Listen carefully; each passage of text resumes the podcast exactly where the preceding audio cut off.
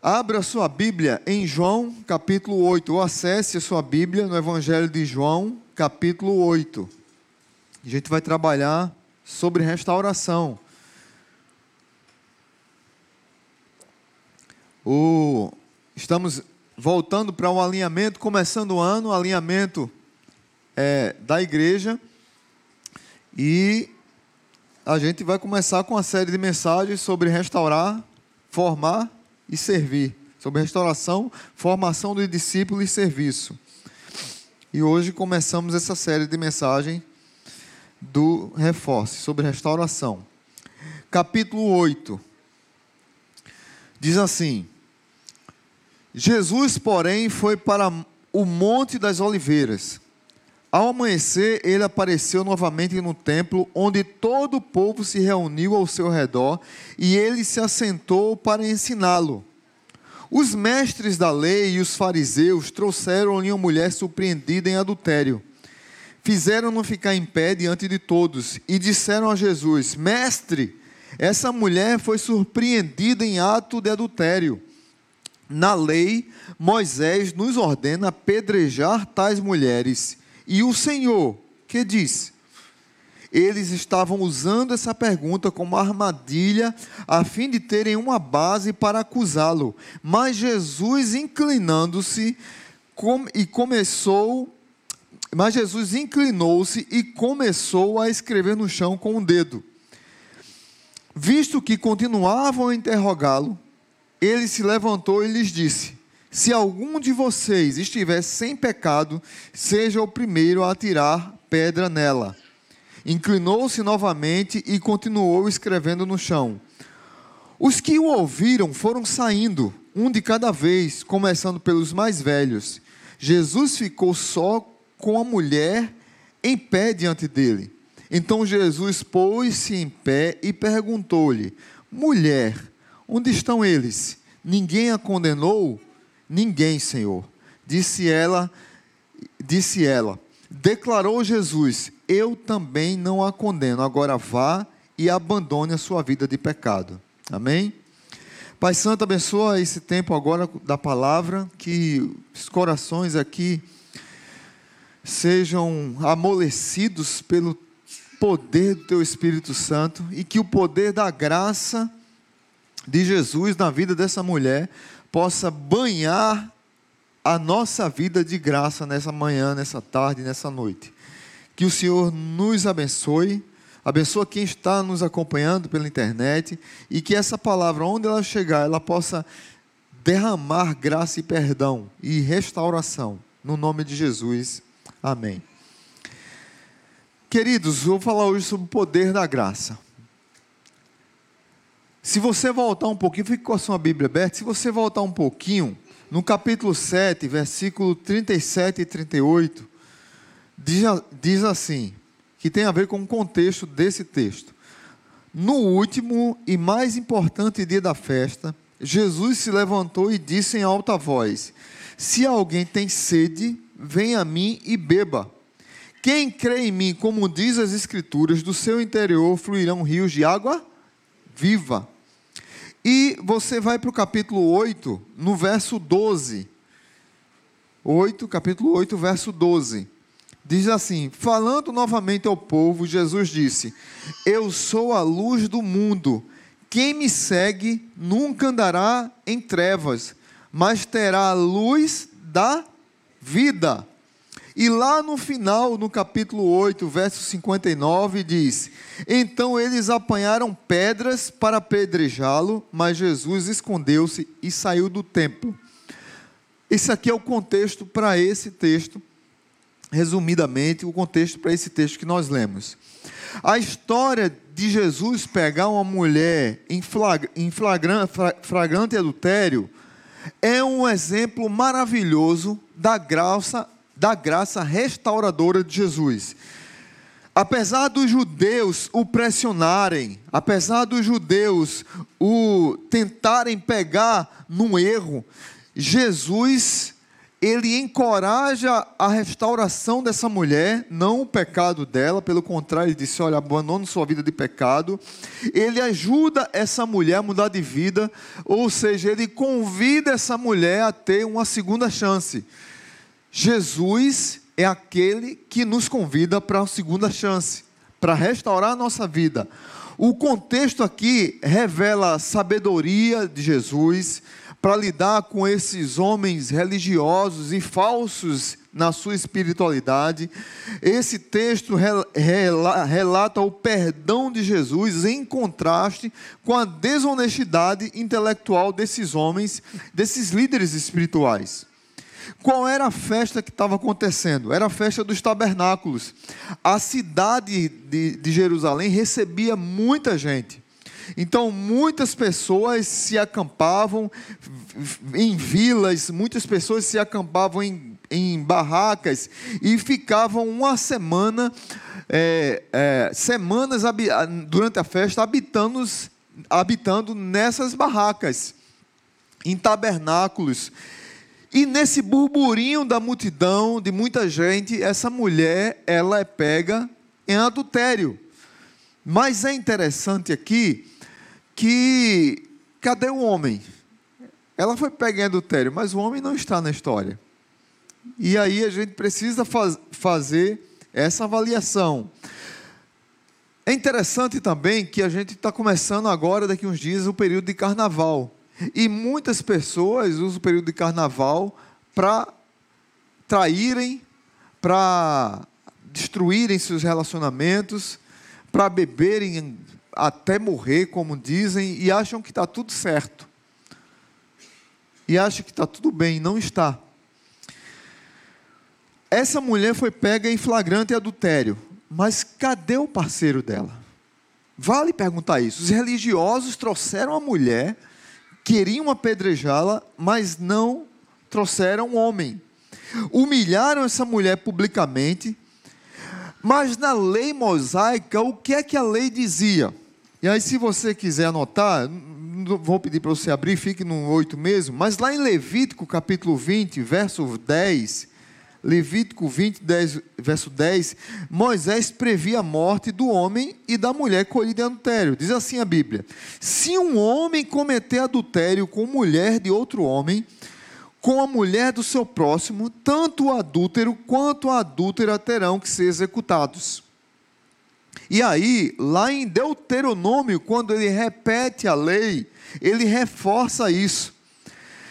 É, Deuteronômio 22, verso 23 e 24, diz assim: Se um homem for surpreendido deitado com a mulher de outro, os dois terão que morrer.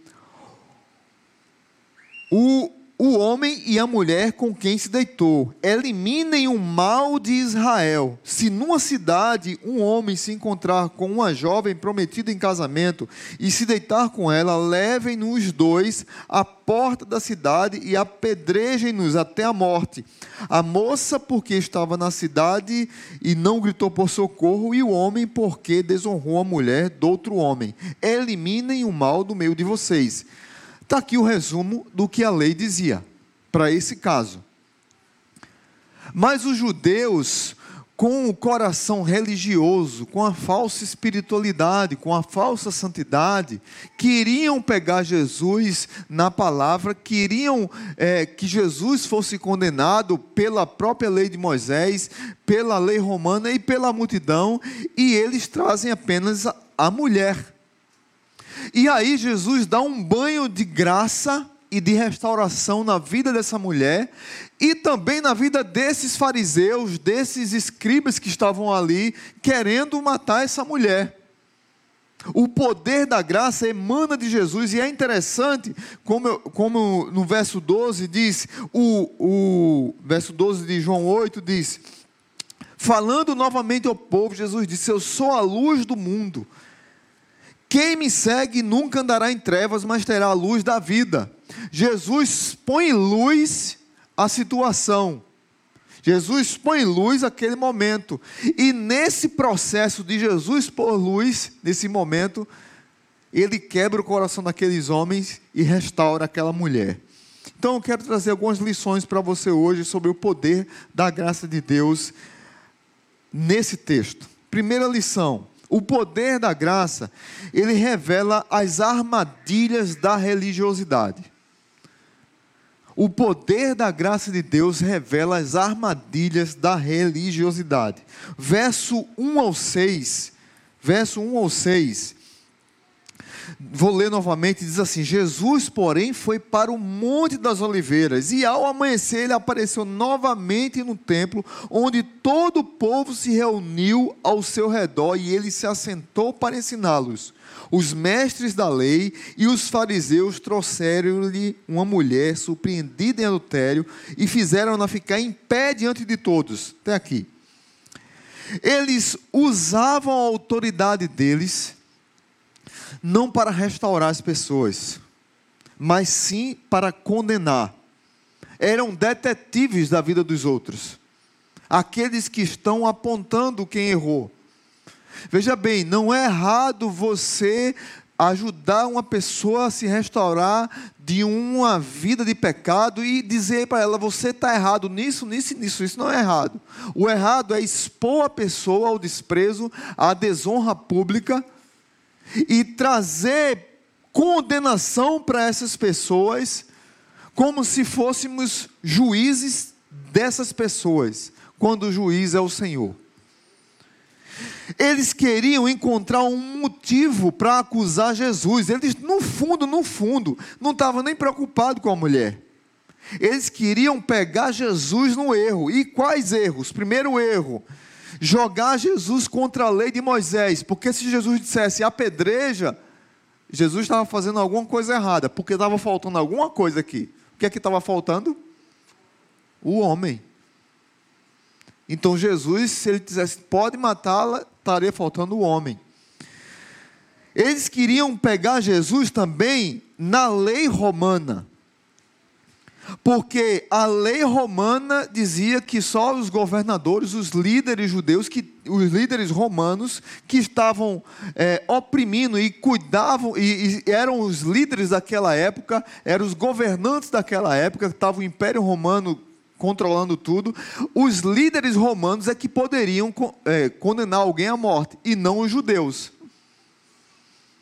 E outra coisa que eles queriam jogar Jesus contra o povo. Porque se Jesus dissesse, atira as pessoas que têm ali é, compaixão por aquela mulher, ficariam contra Jesus.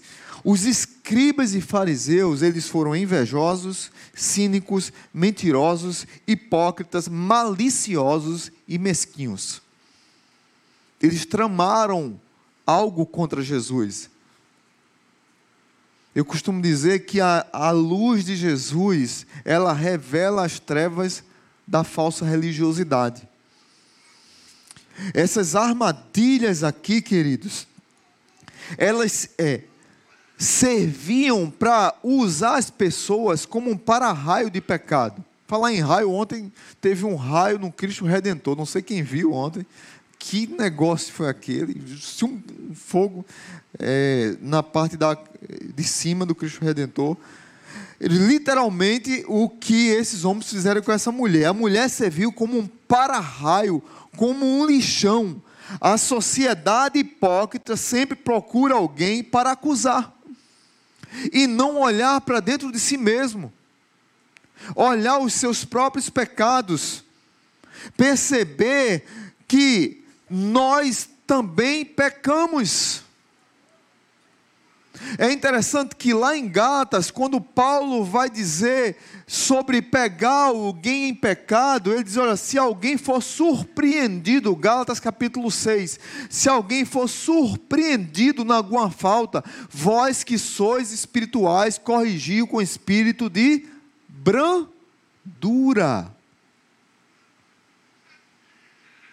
Nenhum momento Paulo está dizendo, olha, está tudo bem, deixa passar. Ele está dizendo, corrige, mas com espírito de brandura. Nós precisamos ter cuidado com a falsa religiosidade. Nós precisamos ter cuidado porque ela é sutil e ela vai nos enchendo, nos enchendo, e nós, sem perceber, ficamos conformados a pessoas que apenas apontam os erros das outras. Então, primeira lição: o poder da graça revela as armadilhas da religiosidade.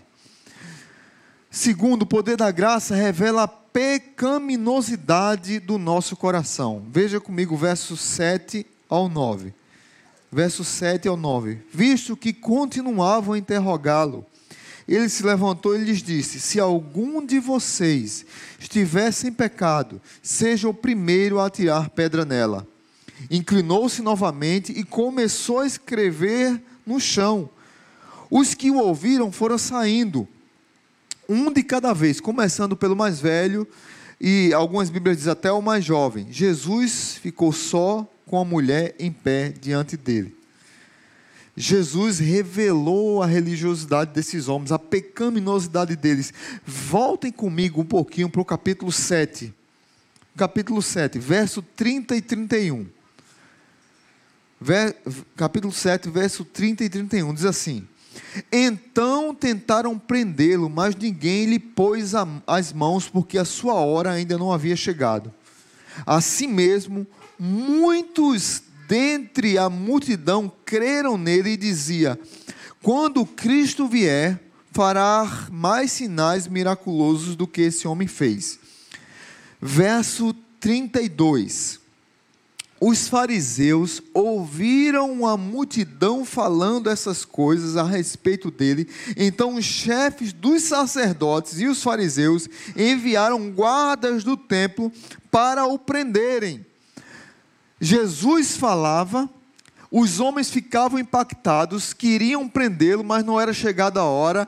Mas eles, mesmo assim, levantaram alguns soldados para prender Jesus. Só que o que foi que aconteceu? Foi, uma, foi algo in, até engraçado. Verso 45. E finalmente os guardas do, do templo voltaram aos chefes dos sacerdotes e aos fariseus, os quais lhe perguntaram: por que vocês não o trouxeram? Por que vocês não trouxeram Jesus? Jesus era para ser preso. Aí o verso 46 diz: Ninguém jamais falou como este homem fala, declararam os guardas. Será que vocês também foram enganados? perguntaram os fariseus. Os soldados foram lá prender Jesus, ficaram impactados com a pregação do Evangelho, com a palavra de Jesus, e voltaram dizendo: ninguém falou falou, fala com esse homem. Tem até uma música linda de Estênio Márcios que é sobre esse texto. E o nome da música é Ninguém Jamais Falou Como Esse Homem. Depois você procura eh, Estênio Márcio, essa música é linda demais. Soldados que voltaram, que foram para ferir, voltaram restaurados, que foram para prender, voltaram libertos foram para acusar, voltaram é, estupefatos com quem era Jesus e não conseguiram pregar Jesus, prender Jesus. Jesus, na sua ação ministerial, Jesus, na sua ação aqui na terra, ele revelava os pecados do coração daqueles hipócritas revelava o pecado do coração daqueles que estão em pecado, e aí todos nós pecamos. Todos nós falhamos, todos nós erramos, todos nós pisamos na bola. E a luz de Jesus revela as trevas dos nossos corações. Não é à toa que isso está no capítulo 8. Não é à toa que está no capítulo 8 que Jesus é a luz do mundo e que ele, a luz do mundo faz com que a gente enxergue, porque no capítulo 9 Jesus vai falar de quê? João vai falar sobre quem? Sobre quem? Quem lembra? Do cego que não enxergava. E aí Jesus, o cego, o cego que vivia no escuro, Jesus revela a vida aquele cego, dando a ele um milagre da cura dos seus olhos. Queridos irmãos, o pecado de adultério não é cometido só por uma pessoa. Esses homens estavam errados porque eles estavam querendo acusar só uma pessoa e pegar Jesus no erro, como eu já disse. Mas temos que ter muito cuidado com essa coisa chamada adultério.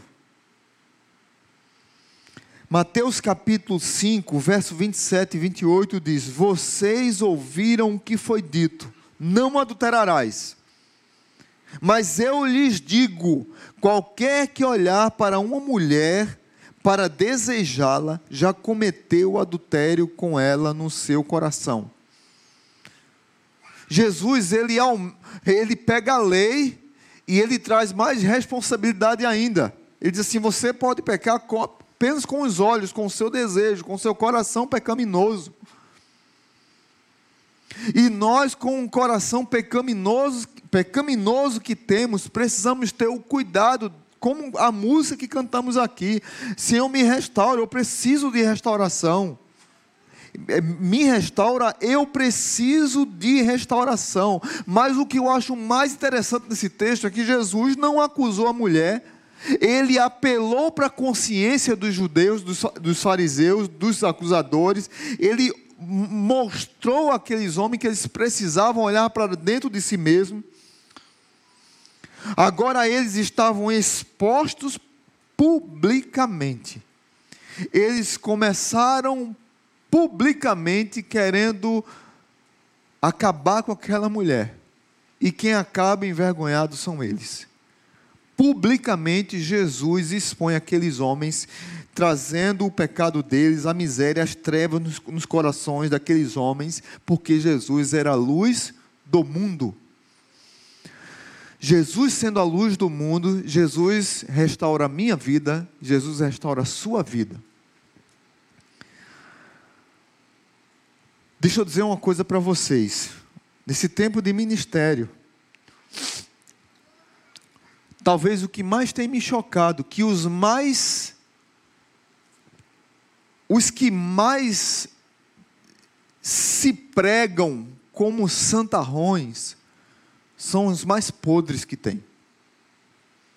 Os que mais pregam como se fossem os mais espirituais são os piores pecadores, são os piores acusadores, são aqueles que mais massacram o outro. Nós precisamos ter humildade, porque qualquer um de nós pode cair numa dessa. E só a luz de Jesus, no meio das trevas dos nossos casamentos, dos nossos relacionamentos, do nosso namoro, dos nossos noivados, da nossa relação com os nossos filhos, da nossa relação com os nossos funcionários, com nossos patrões. Só a luz de Jesus para restaurar e mudar a nossa vida. Nós precisamos ter sensibilidade e humildade para entender que todos nós somos pecadores. Talvez a gente precise fazer a reflexão: quem sou eu nesse texto? Como Pedro aqui falou sobre a história de Pedro, que também é uma história que me comove muito. Jesus, quando ressuscita, é interessante que Jesus ele vai em busca de pessoas que estavam decepcionadas. Pedro, os discípulos no caminho de Emaús, as mulheres que estavam chorando. Jesus vai em busca de pessoas que talvez erraram, talvez estavam desistindo da fé, talvez estavam desistindo da caminhada com Ele, e Ele vai em busca dessas pessoas. Olha, eu estou aqui, eu ressuscitei. Tem esperança para você. Você que está aqui nessa, nessa manhã, você que nos acompanha pela internet, talvez esteja escravo de alguma coisa Talvez você esteja tendo relações que não deveria. Talvez você esteja assistindo o que não deveria. Talvez você foi pego num vício da pornografia, que é uma das coisas que mais tem destruído famílias. Ontem eu fui pregar no, é, numa igreja, eles estavam mostrando lá um projeto.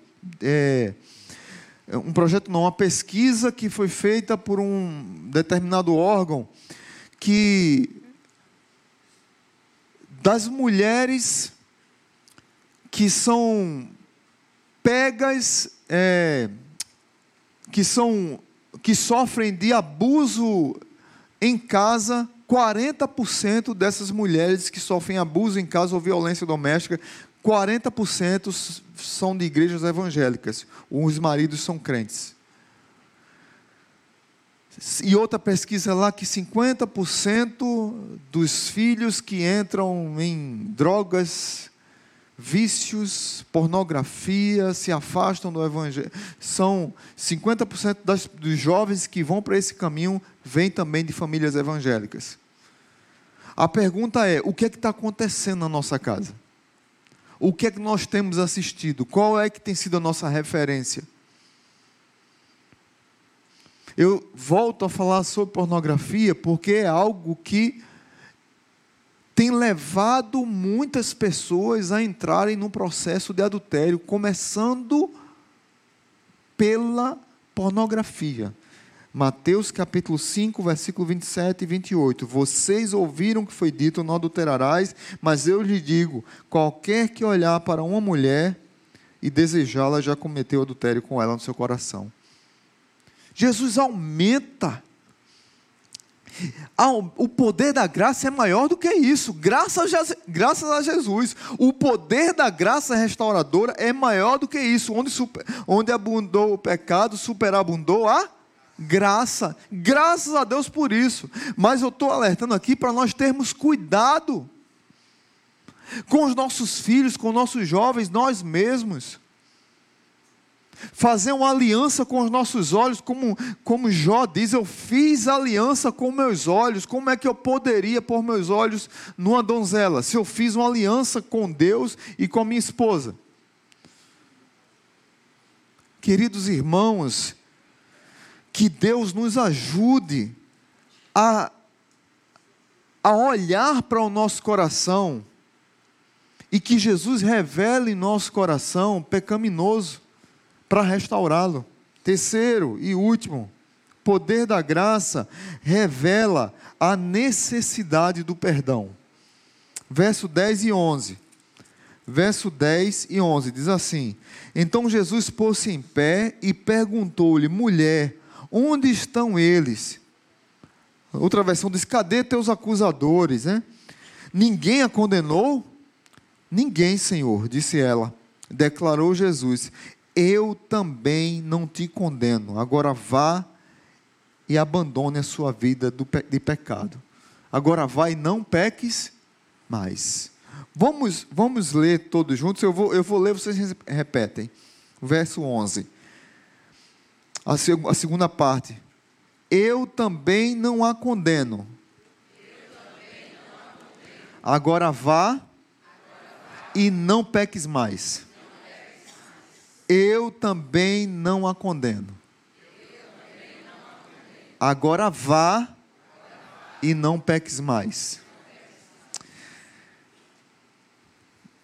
Que texto, gente. Cadê os algozes dessa mulher exposta? que precisava de restauração, que precisava de justificação, que precisava do perdão. Romanos capítulo 2, verso 3, verso 20, portanto ninguém será declarado justo diante dele, baseando-se na obediência à lei, pois é mediante a lei que nos tornamos plenamente conscientes do pecado. Quem restaura a nossa vida, a nossa moral, quem restaura nosso caminhar é Jesus Cristo.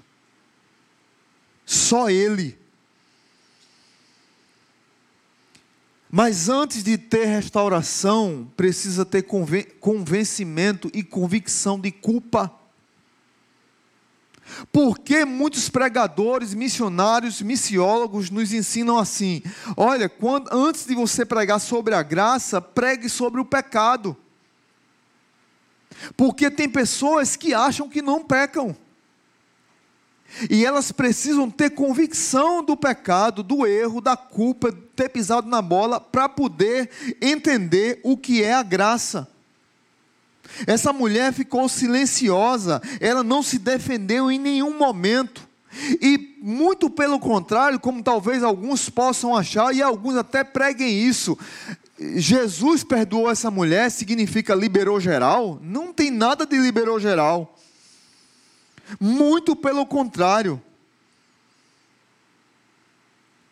Jesus está dando a segunda chance a essa mulher de restaurar a sua vida e recomeçar sem culpa, com uma palavra ecoando no fundo do seu coração: Eu fui perdoada.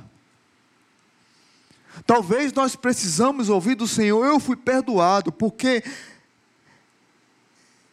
esse, esse pecado é tão forte, o pecado do adultério é tão triste, irmãos, que em Provérbios capítulo 6, verso 32, diz: O que adultera com a mulher está fora de si.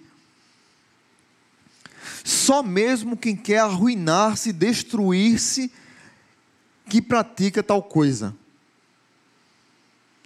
Quando Jesus diz, vai e abandone seu pecado, a gente poderia olhar para a nossa vida e olhar todos os nossos pecados entender que Jesus aqui não está falando só de adultério. Vai e abandone a sua vida de pecado, as suas vidas, sua vida, seu, seus pecados, seus temores, ah, as lutas, as suas fraquezas, as suas taras, seus vícios.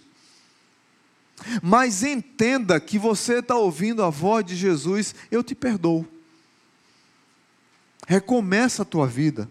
Tem um hino do cantor cristão que diz assim: é o nome do hino é a voz de Jesus. Eu gosto desse hino demais.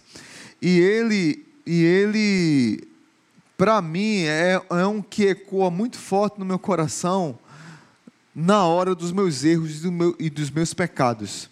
Diz assim a música: Que doce voz tem meu Senhor, voz de amor, tão terna e graciosa que enche o coração da consolação que só o crente goza. O refrão diz: Qual maior prazer lhe ouvir dizer: Vem, meu filho, vem escutar o que eu fiz por ti, tudo que sofri na cruz para te resgatar. Chamou-me não só uma vez, tantas até que eu, triste e humilhado, pude a voz ouvir, pude então sair das garras do pecado. Aí vai para o refrão e a última parte diz: Jesus não me deixa sofrer. Eu acho que aqui é um erro, um erro teológico, mas é, a música diz: Jesus não me deixa sofrer. Eu gosto de colocar quando Ele me deixa sofrer.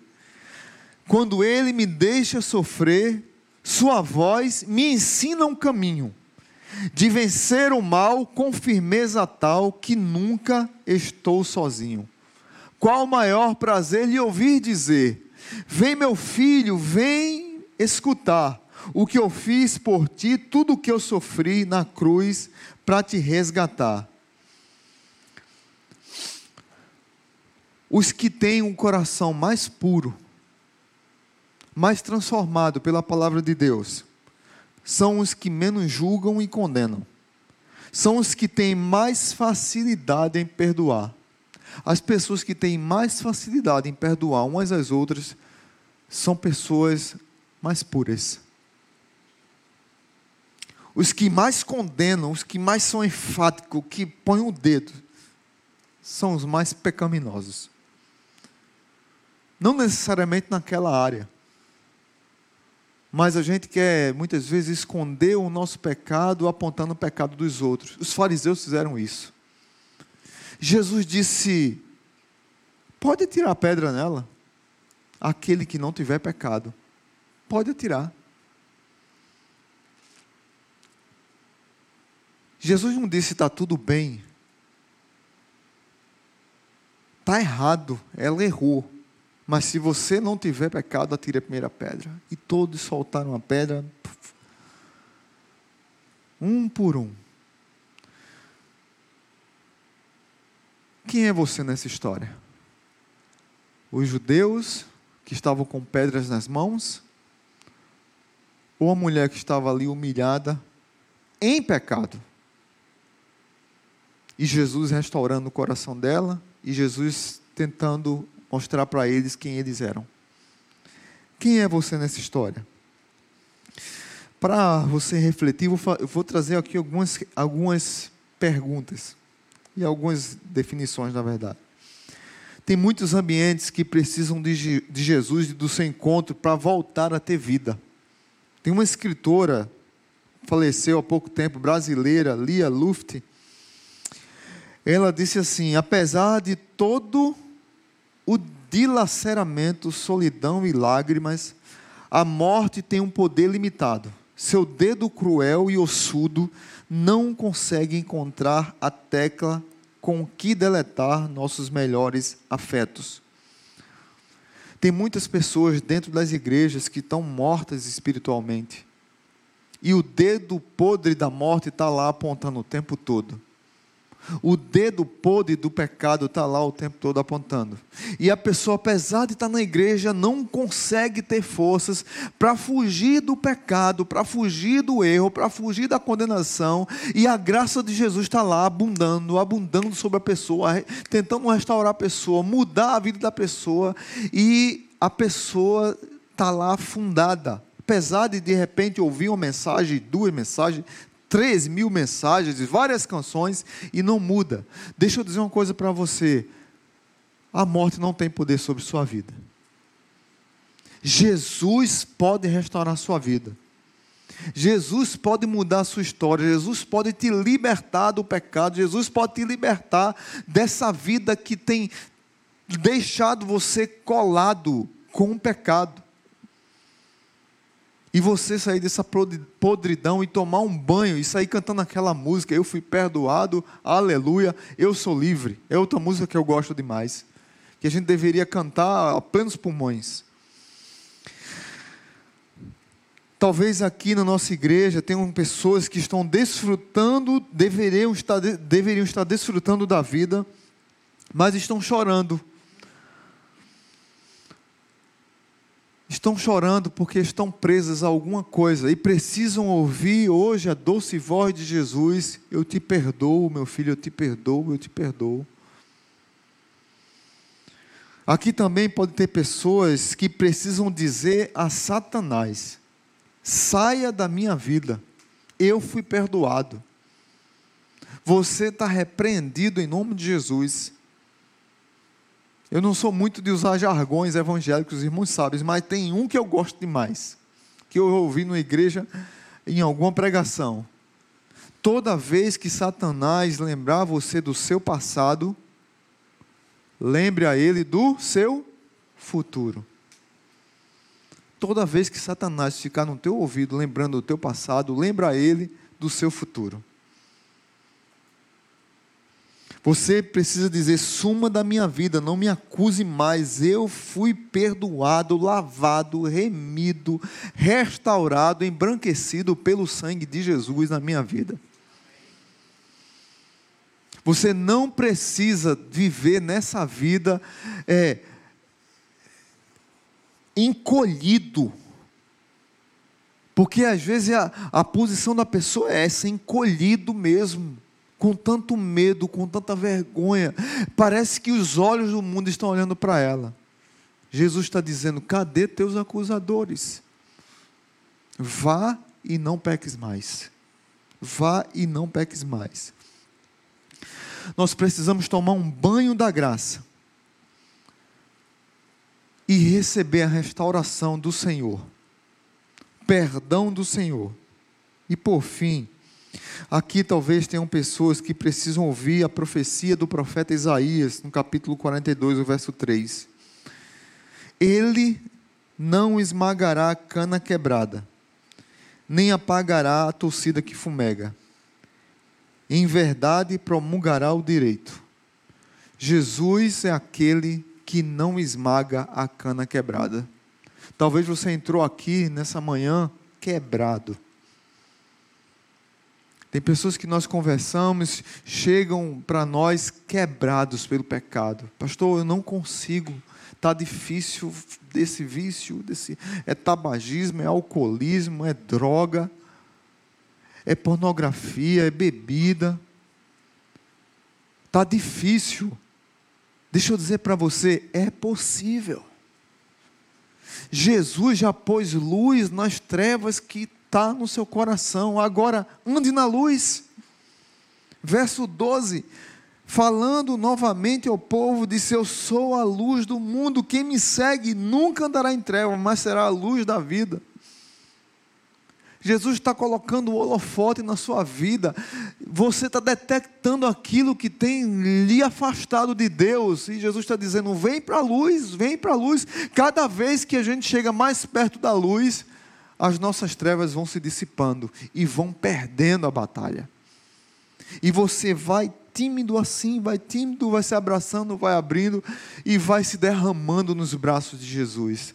A minha oração é que você hoje se derrame nos braços de Jesus e entenda que Ele pode restaurar a sua vida. Não fique escravo daquilo que tem afastado de Jesus. Amém? Curva sua cabeça e vamos orar, agradecendo a Ele. Pai bendito, eu quero te agradecer pelas vidas que estão aqui agradecer pelos meus irmãos, pelos visitantes, agradecer por aqueles que precisam tomar aqui hoje uma decisão. Talvez precisam arrepender-se de alguma coisa, pedir perdão a alguém, pedir perdão ao Senhor mesmo. Olhar para o secreto do seu coração, olhar para a mesquinhez da sua alma, olhar para as pedras que tem nas mãos e soltar as pedras. Talvez olhar para o seu pecado mesmo, como essa mulher ficou em silêncio, nenhum momento ela tentou se defender. Jesus a perdoou, mas Jesus disse: mude de vida. Mude de vida. Pai, chega nos corações aqui hoje, trazendo cura se Deus falou com você nessa manhã, vou pedir para você ficar em pé. Eu quero orar. A igreja está orando. Não vou chamar você para vir aqui à frente. Não sei qual é a sua situação, mas fique em pé. Eu quero orar por você. Deus tocou no seu coração em algum amém. Tem mais alguém? Amém, amém, amém, amém. Louvado seja Deus. Amém. Mais alguém? Às vezes nós somos aqueles que apedrejam, às vezes somos aqueles que estão sendo subjugados, apontados. Pai, abençoe esses irmãos que ficaram em pé. Não sei quais são as lutas que eles passam, os medos, os temores, as quedas. Talvez o dedo apontando para alguém, não sei, pai. O Senhor sabe. Chega nessas vidas trazendo restauração, Pai que elas possam pedir socorro, que elas possam entender que vale a pena andar na luz e fugir das trevas do pecado. Saber que, como oleiro, o Senhor pega nossa vida e molda, e como diz a canção, e faz-a de novo, faz um vaso novo. Assim seja na vida dos meus irmãos que são, são amados do Senhor. São pessoas que estão clamando ao Senhor por algo. Chega nesses corações com cura e restauração. Que o amor de Deus o Pai, que a graça maravilhosa de Jesus e que a comunhão do Espírito Santo esteja sobre nós, que temos uma semana rica e abençoada, em nome de Jesus. Amém.